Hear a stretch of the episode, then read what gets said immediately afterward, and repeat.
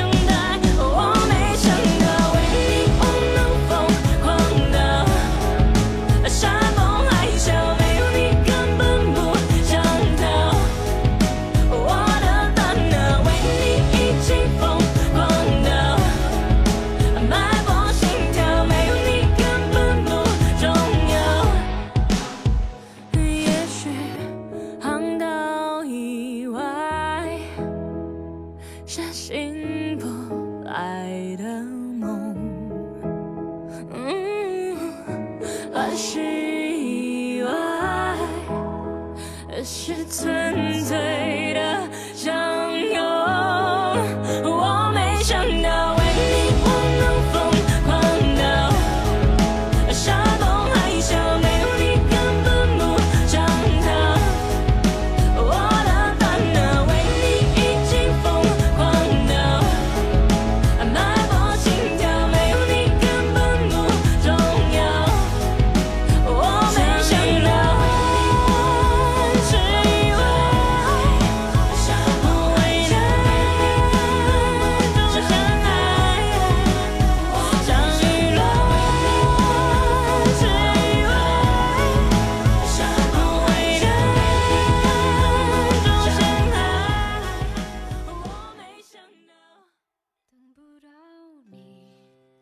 第二首歌来自于孙燕姿的《科普勒》。